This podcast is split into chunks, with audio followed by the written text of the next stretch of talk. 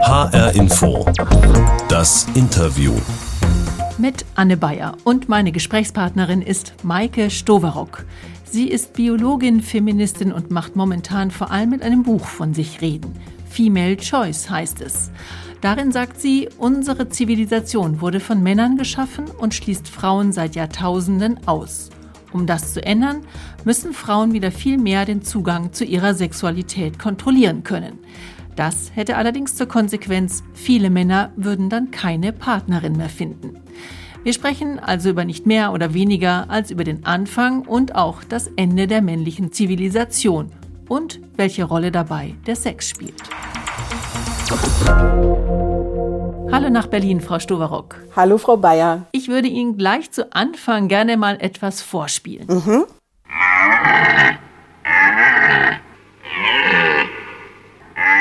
So, haben Sie es erkannt? Ja, das klang für mich sehr nach einem brünftigen Hirsch. Ja, wunderbar. Sie sind ja Biologin, kein Wunder. Sie haben es sofort erkannt. Weil ich finde, es klingt ja fast wie ein Löwe, ein bisschen. Ja, das stimmt. Das stimmt. Ja. Aber das heißt, der Hirsch, der will seine Weibchen überzeugen, dass er der Tollste ist. Wie viele Weibchen kriegt er denn so ungefähr rum? Bei den Hirschen ist es ja so, dass die in der Regel so, ein, so eine Herde von Kühen äh, um sich scharen. Und äh, das ist bei denen praktisch automatisch. Der äh, Haremsinhaber sozusagen, der kann sich immer mit allen Weibchen paaren. Aber wenn dann natürlich demnächst ein jüngerer oder kräftigerer Hirsch daherkommt und ihn herausfordert, dann kann er natürlich ganz schnell vom Thron gestoßen werden und dann darf der neue Haremsbesitzer sich paaren mit den Kühen. Also so ganz kampflos überlässt er dem dann nicht sein Revier, oder? Nee, genau. Also die kämpfen miteinander und häufig sind diese Kämpfe unter Männchen, äh, die zielen nicht darauf ab, den Gegner zu töten, sondern es ist wirklich einfach nur ein reines Kräftemessen. Mhm. Also wenn dabei tatsächlich mal ein, ein Männchen zu Schaden kommt, dann ist das eher ein tragischer Unfall als beabsichtigt. Aber gibt es denn eigentlich irgendeine Tierart, wo so eine Prügelei nicht zum Vorspiel gehört? Also Kämpfen ist zwar gerne genommenes Mittel der Wahl, aber Vögel tun das Ganze, in, indem sie singen oder eben auch tanzen. Also äh, die Paradiesvögel, die haben ganz beeindruckende Tanzeinlagen und da ist es eben so, dass die Männchen das nicht sozusagen unter sich ausmachen und direkt in die Konfrontation gehen, sondern die äh, tanzen da sozusagen nebeneinander und, und ja. warten darauf, dass sie erwählt werden, ja. Aber Fakt ist, die müssen sich alle ganz schön ins Zeug legen, die Männchen im Tierreich, um da wirklich auch zum Zuge zu kommen, auf oder? Auf jeden Fall, auf jeden ja. Fall. Sie müssen den Weibchen beweisen, dass sie die tollsten sind. Und natürlich dienen diese ähm, Show-Einlagen und Kämpfe auch immer dazu, den Konkurrenten gleichzeitig auch klar zu machen, ey, es lohnt sich überhaupt nicht, mich herauszufordern, weil ich hier sowieso der Tollste bin. Mhm. Und was ist mit denen, die dann eben keine Chance haben, die nicht zum Zuge kommen? Weil ich habe in Ihrem Buch gelesen, das sind ja doch immerhin fast 80 Prozent aller Männchen. Kann das sein? Also es äh, gilt natürlich, diese 80 Prozent, die gelten nicht wirklich für alle Tierarten, aber äh, es ist eher so ein, so ein, so ein äh, über den Daumen, so eine Faustregel. Aber es stimmt schon, es bleiben ziemlich viele Männchen auf der Strecke, die zumindest in dieser Fortpflanzungsperiode niemanden überzeugen können.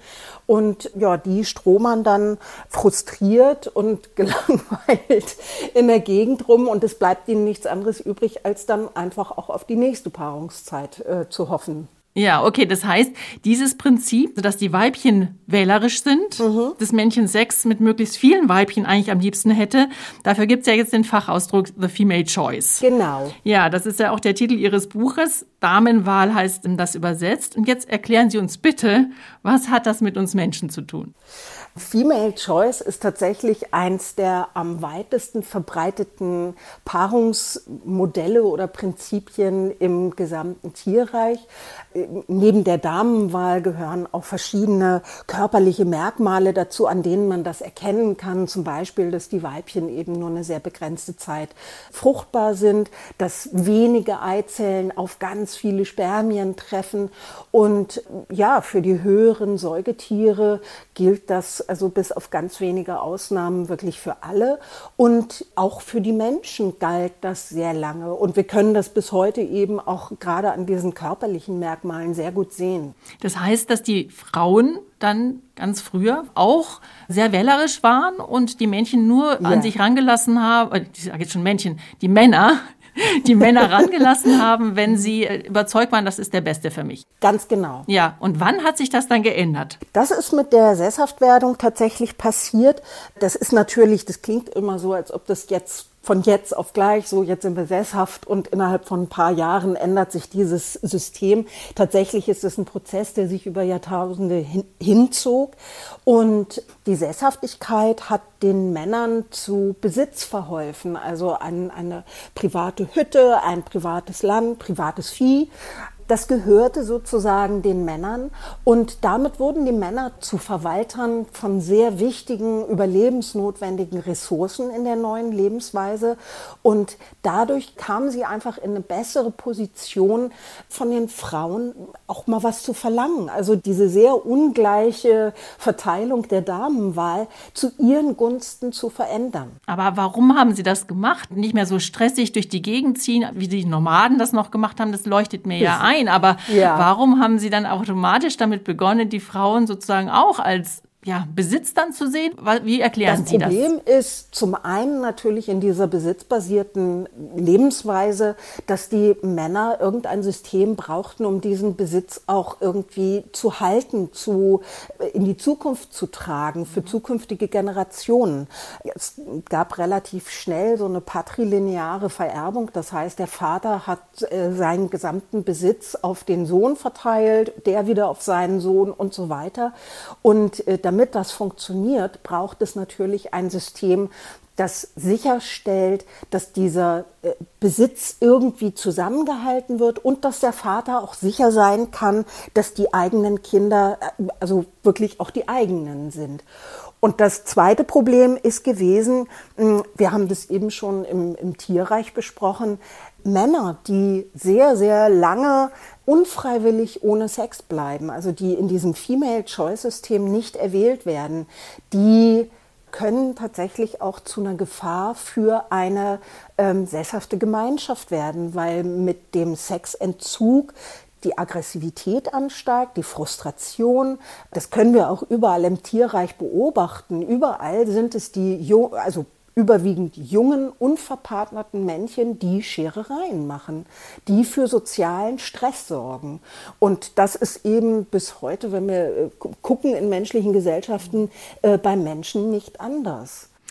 Okay, also seit dieser Sesshaftwerdung hat sich der Mann ja einiges mehr ausgedacht, mhm. sagen Sie, um die Frauen an sich zu binden. Ein ganz wichtiges Instrument dafür ist Ihrer Meinung nach die Ehe. Wie kommen Sie zu dieser Einschätzung? Ähm, die Ehe ist ja einfach auch ein, ein, formaler rechtlicher Rahmen. Das ist eine Beziehung, die durch Obrigkeiten, durch Gesetze und so weiter gesteuert und gestaltet werden kann. Und in dem Moment, wo sozusagen wirklich auch schwarz auf weiß irgendwo festgehalten wird, dass der Mann eben der Haushaltsvorstand ist, dass die Frau keine Besitzrechte hat, also äh, auch in dieser neuen sesshaften Lebensweise ihren Besitz nicht selbst erwirtschaften kann, nicht selbst erwirtschaften darf, muss man so sagen, in dem Moment hat sie im Grunde genommen keine Möglichkeit mehr oder kaum noch Möglichkeit, sich dagegen aufzulehnen und selbstständig irgendwie zu entscheiden, was sie in dieser Gesellschaft tun möchte. Hm. Aber gut, das hat sich jetzt heute zumindest zum Glück geändert? Also zum einen, es stimmt natürlich, vor allen Dingen in westlichen Gesellschaften, da heiraten die Frauen weitgehend freiwillig, würde ich jetzt einfach mal mhm. sagen. Ja, hoffe ich. ja, hoffentlich, äh, weil sie verliebt sind oder was auch immer. Aber ich finde, bei dieser ganzen Bewertung der Ehe darf man nicht vergessen, äh, aus welchem Grund sie entstanden ist. Und jeder und jede Person, die diese Ehe als formalen Rahmen ja bestätigt, indem sie selbst auch heiratet, die trägt dieses Fundament eben auch mit. Und nebenbei, es gibt sicherlich sehr, sehr viele Frauen in dieser Gesellschaft, die auch ihm nicht unbedingt zustimmen würden bei der Behauptung, ja, das ist ja heute alles ganz anders und das ist ja kein Unterdrückungswerkzeug mehr. Wenn Sie mal schauen, wie ungleich die finanzielle Bewertung der beiden Ehepartner ist, dann ist das fast immer die Frau, die hinten runterfällt. Und zwar egal, ob das nun durch Ehegattensplitting passiert, das, äh, dieses Steuermodell, was nach wie vor den männlichen Alleinverdiener äh, bekräftigt, oder überhaupt Steuervorteile, die Paare in wilder Ehe sozusagen benachteiligen oder eben auch nach dem Ende einer, einer Ehe, also bei einer Scheidung, da stehen die Frauen als Alleinerziehende weitgehend tatsächlich auch alleine da, nicht nur verlassen von ihrem Partner oder vielleicht haben sie ihn auch verlassen, sondern äh, auch alleingelassen vom Staat. Hm. Ja, ja, da haben Sie recht. Bloß, ich dachte jetzt bei der Auswahl des Partners, mhm. da müssen ja schon beide Ja sagen. Und auch das hat sich in meinen Augen natürlich schon, im, wenn Sie das jetzt vergleichen mit, damals hat der Vater noch dann die Tochter versprochen und wie auch immer, das hat sich alles geändert. Also da, da, da gibt's gibt's ja gar nichts dran zu rütteln. Zumindest, wie Sie sagen, hier in westlichen Ländern.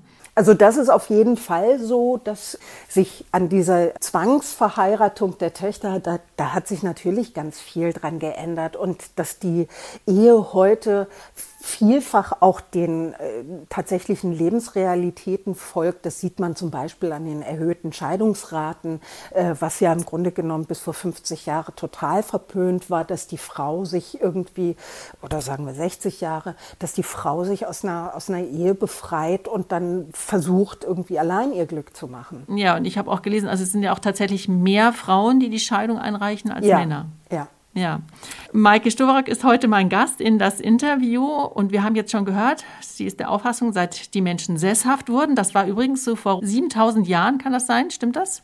Ja, also der Prozess begann ungefähr vor 10.000 Jahren. Da gibt es so die ersten Spuren äh, ähm, Landwirtschaft.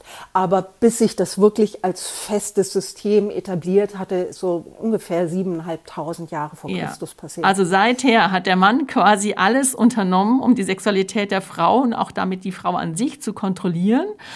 Ja, und da sagen Sie, das war die Anfang der männlichen Zivilisation. Bevor wir jetzt weiterreden, würde ich gerne mit Ihnen zusammen nochmal in unsere Interviewbox gucken.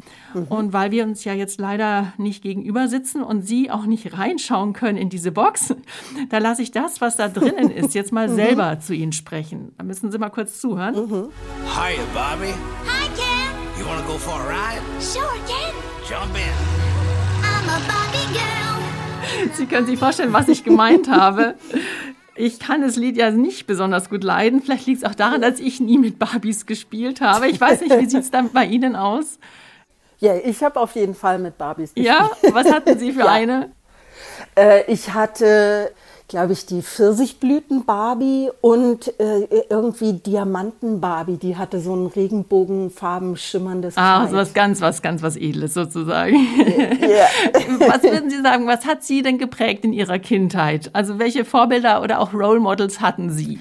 Äh Role Models würde ich gar nicht sagen, aber natürlich wie bei so gut wie allen Menschen, die Beziehung meiner Eltern hat mich geprägt. Mein Vater war äh, sehr dominant, war immer so der Fels in der Brandung in der Familie.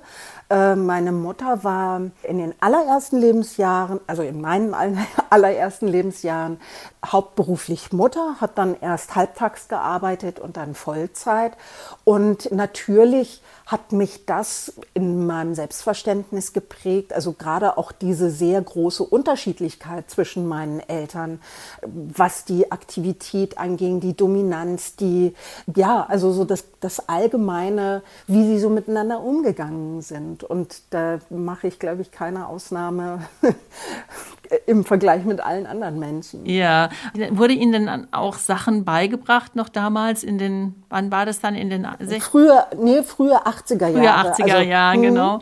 Wie ein Mädchen zu sein hat, also ein Mädchen darf das nicht. Haben Sie das irgendwie mal so gehört von Ihren Eltern? Also mit Verboten waren meine Eltern zum Glück immer so ein bisschen zurückhaltend, aber natürlich haben sie auch Warnungen ausgesprochen. Mein Vater, jedes Mal, wenn ich in meiner Pubertät irgendwie abends auf die Rolle ging, hat der, hat der immer gesagt, immer dran denken, junge Männer sind Raubtiere und ich weiß das, weil ich auch mal ein junger Mann war. Und äh, das ist natürlich schon auch ein prägender Satz. Also es ähm, hat durchaus eine Weile gedauert, bis ich selber dann auch den Mut gefunden habe, meine eigene Sexualität so auszuleben, dass sie mich wirklich glücklich macht oder erfüllt. Und ja, aber wie gesagt, mit Verboten, äh, meine Mutter hat das früher im Kindesalter ein paar Mal versucht, aber dadurch, dass ich mich dann sowieso über alle Verbote mhm. weggesetzt hat, hat sie irgendwann dann auch einfach aufgegeben. Okay. Ich habe auch Ihren Twitter-Account so ein bisschen mhm. mal durchgeblättert und ähm, da schreiben Sie ja in Ihrer Selbstbeschreibung, You don't want to see me furious. Also da würde ich jetzt dann doch gerne mal wissen, wann werden Sie denn so richtig wütend? Wäre das denn zum Beispiel der Fall, wenn ich Ihnen jetzt ähm, als, ich habe ein Foto von Ihnen auch gesehen, als blondierte Frau, Sie Ihnen einen, so einen doofen Blondinenwitz erzähle? Nee, das macht mich nicht wütend. Das macht also, Sie, nicht. Also Sie sind ja auch keine richtige ja, Blondine. Sagen, einen, Sie haben ja kurze Haare, genau. zum einen ist das ja selbstgewählte Haarfarbe sozusagen, also das uh ficht mich nicht an. Nein, aber es ist tatsächlich so, so richtig wütend werde ich eigentlich bei Ignoranz. Also wenn, wenn Menschen wirklich äh, sich weigern, Realitäten und auch ähm, Wahrscheinlichkeiten anzuerkennen und äh, ihr eigene, ihre eigene Reaktion so ein bisschen darauf zu justieren, sag ich mal.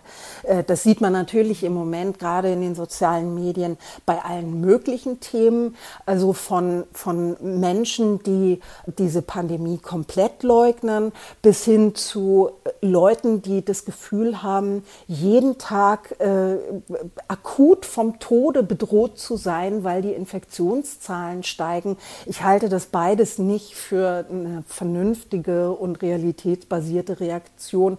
Und da bin ich dann schon manchmal so ein bisschen. Uh. Ja, und gab es denn auch Reaktionen jetzt auf Ihr Buch, die Sie wütend gemacht haben?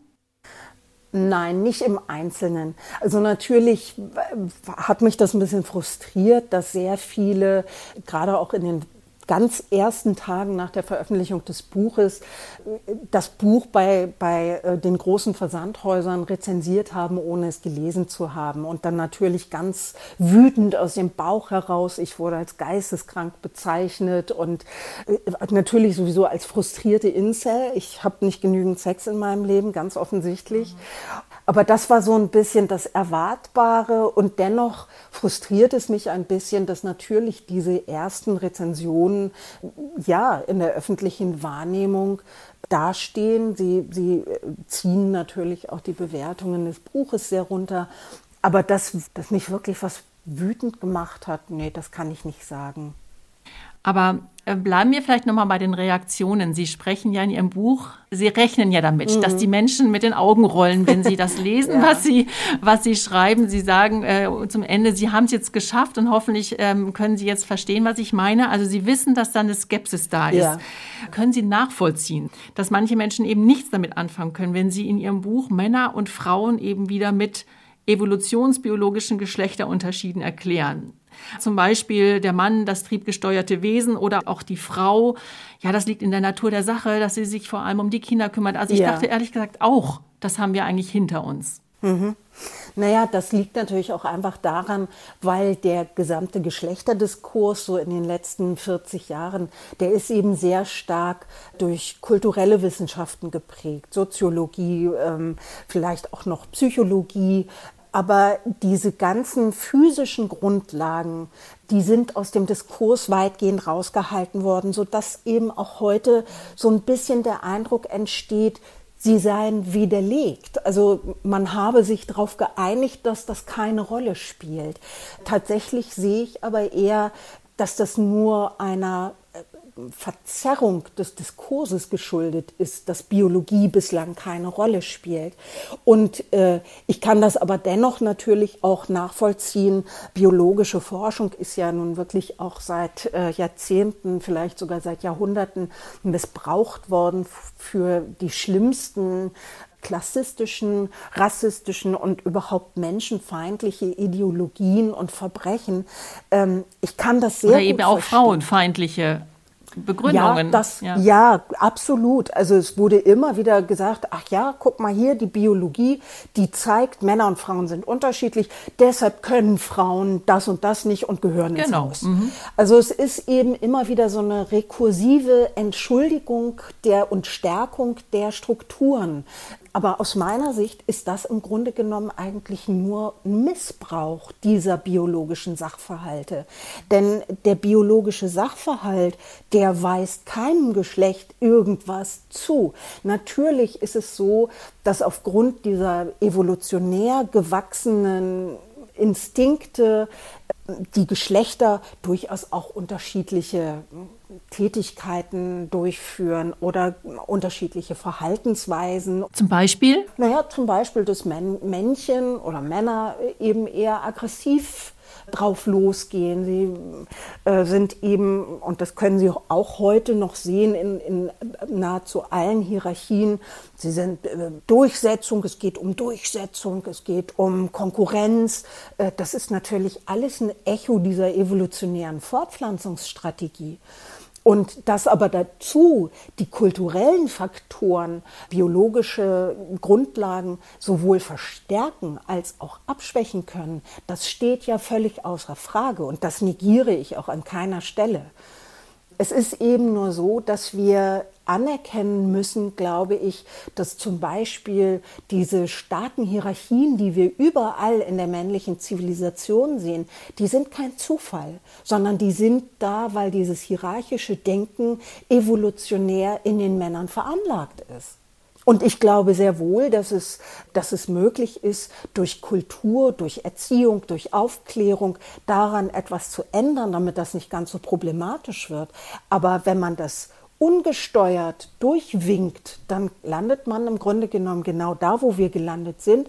Alles ist von Hierarchien durchsetzt. Überall bereichert sich die Spitze auf Kosten der Basis sozusagen. Und überall klagt die Basis darüber, kann aber an den Machtverhältnissen nichts ändern. Dann sprechen wir doch mal darüber über die Machtverhältnisse. Wie können sie geändert werden? Was ist da Ihre, Ihr Vorschlag? Ich habe mir jetzt da mal so ein paar Thesen aufgeschrieben mhm. und würde Sie bitten, da einfach mal Top oder Flop zu sagen. ja. ja, also zum Beispiel, Kindererziehung wird wieder zur gesamtgesellschaftlichen Aufgabe und bleibt nicht nur Mutter und Vater überlassen. Top. Top. Warum? weil die Kindererziehung ebenfalls nur durch die sesshafte Lebensweise und die Entstehung des Privathaushaltes überhaupt zu einer Angelegenheit von einer, nämlich der Mutter oder maximal zwei Personen wurde, Mutter und Vater. Vorher haben die Menschen als Nomaden sehr viel öffentlicher gelebt, die Frauen wie die Männer. Da gab es nicht sowas wie die Frau bleibt im Haus, sondern natürlich so die ersten Lebensjahre des Kleinkindes, wo es dann auch noch gestillt wird, ist die Bindung zur Mutter sehr, sehr eng. Klar, das lässt sich auch nicht äh, überbrücken. In einer nomadischen Gesellschaft meine ich jetzt. Aber äh, dass die Frau wirklich so weggesperrt wurde und eingesperrt mit den Pflichten einer Mutter, das ist auch erst nach der Sesshaftwerdung passiert. Und da glaube ich, dass diese Lebensweise sehr, sehr viel weibliches Potenzial beschneidet und die Frauen auch sehr einschränkt. Wir haben ja vorhin auch schon über die Ehe gesprochen, als ein Instrument, das diese Situation, wie sie jetzt in der Gesellschaft ist, aufrechterhält. Muss sie abgeschafft werden? Ja oder nein? Ja. Ja, rigoros. also ich würde tatsächlich äh, deutlich unterscheiden wollen zwischen einer äh, sexuell treuen Beziehung zwischen zwei Partnern, die sich dazu entscheiden, und am tatsächlichen institutionellen, formalen und äh, juristischen Rahmen. Diesen Rahmen, den würde ich abschaffen. Alle Männer sollen schwul werden? Nein. Nein. Hoffentlich nicht. okay, das wäre schade. Mhm. Und ja, jetzt äh, kommen wir noch auf einen ähm, Aspekt: Sexpuppen auf Rezept für sexuell unterversorgte Männer. Ja. Ja, das müssen Sie uns natürlich noch mal ein bisschen erklären, ähm, wie Sie dazu kommen, weil ich habe da jetzt im Hinterkopf natürlich auch noch mal dieses Männer als triebgesteuerte Wesen. Sind Sie mhm. das jetzt letztendlich, so wie Sie das sagen? Also triebgesteuert ist natürlich immer ja, ein schwieriges Wort. Natürlich äh, hat ein Mann äh, gerade auch in dieser, in dieser Zivilisation jede Menge Möglichkeiten, sich abzulenken, sich anderweitig zu beschäftigen. Also jetzt auch nicht sexuell sich abzulenken durch Sport, durch Hobbys, was auch immer. Aber tatsächlich ist es so, dass durch die Verfügbarkeit von Sex oder durch die Nichtverfügbarkeit von Sex Automatismen, hormonelle Automatismen im Körper ablaufen, die unter bestimmten Voraussetzungen problematisch werden können. Sex baut Testosteron, im, also das freie Testosteron im Blut ab. Das macht äh, Männer wie Frauen entspannt. Insofern ist schon was dran. Aber dieser Verzicht auf, auf Sex, gerade der unfreiwillige Verzicht auf Sex, der äh, führt eben dazu, dass das Testosteron nicht mehr abgebaut wird. Und Testosteron ist eben nicht nur ein Leistungshormon, sondern es ist auch ein Aggressionshormon. Würden wir dann zum Beispiel dem Problem der sogenannten Incel-Männer, also Männer, die so ähm, einen Hass auf Frauen entwickeln, weil sie eben nicht ähm, ihre Sexualität mit einer Frau leben können, die bis dahin gehen, dass sie Frauen deswegen töten, würden wir dem dann damit auch entgegenwirken können als Gesellschaft? Also es ist natürlich eine meiner waghalsigsten Thesen, dass wir das können. Ob das tatsächlich wahr ist, ähm, kann man nur im Versuch herausfinden. Aber ich glaube tatsächlich, dass es notwendig ist, neben weichen Faktoren in Tüdelchen wie Aufklärung und Kindererziehung den Männern tatsächlich am Ende auch Möglichkeiten zur Verfügung zu stellen, ihre Sexualität auszuleben, natürlich auf gesellschaftskonforme Weise, die nicht zu Lasten äh, einer anderen Bevölkerungsgruppe geht. Frau Stoverrücken, aber was bedeutet das alles denn jetzt eigentlich für heterosexuelle Beziehungen? Also was ist, wenn jetzt die Frauen wirklich anfangen zu sagen, ach nö, dich nehme ich jetzt nicht, also wieder zu diesem Female-Choice-Prinzip mehr zurückkommen. Mhm. Wo kommen wir dahin und wann kommen wir dahin? Ich glaube, es ist tatsächlich ein erster Weg, dass Frauen in Partnerschaften genau sich überlegen, weshalb habe ich mich für diese Partnerschaft entschieden. Wir versuchen heute über Scheidungsstatistiken ähm, zu greifen, wie glücklich sind Menschen miteinander. Aber wenn man tatsächlich mal genau hinhört, hinschaut, dann zeigt sich doch oft, dass selbst in vermeintlich intakten Beziehungen sehr viel Unglück herrscht, Unzufriedenheit, häufig im Übrigen auch sexuelle Unzufriedenheit, gerade weil die Frauen nach ein paar Jahren in Langzeitbeziehungen den Mann nicht mehr so begehren wie am Anfang. Und ich glaube, es ist ganz wichtig, dass Frauen in Langzeitbeziehungen sich fragen, begehre ich meinen Partner noch? Und dann eben auch den Mut finden, das anzusprechen, wenn sie diese Frage mit Nein beantworten dann zu überlegen, beende ich die Beziehung oder schlage ich eine Öffnung der Beziehung vor?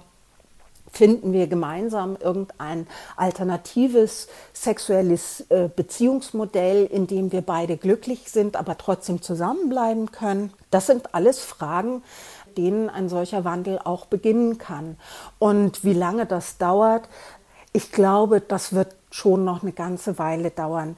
Wenn Sie überlegen vor 100 Jahren, wie Frauen und Männer da gerade auch in Partnerschaften sexuell zusammengelebt haben, dass die Frauen also im Grunde genommen äh, angewiesen waren, ihren, ihren Männern zu Diensten zu sein, äh, ihren ehelichen Pflichten nachzukommen.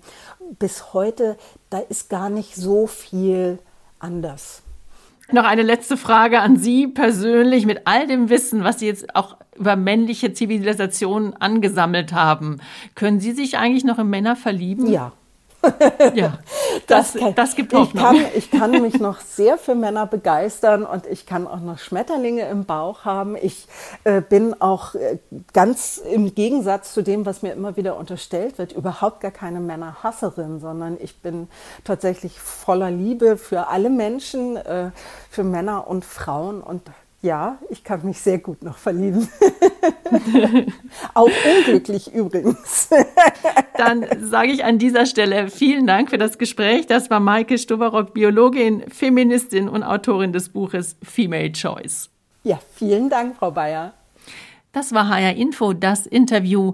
Den Podcast finden Sie nicht nur hier in hrinfo.de, sondern auch in der ARD Audiothek. Dort können Sie auch den Channel Das Interview abonnieren. Mein Name ist Anne Bayer.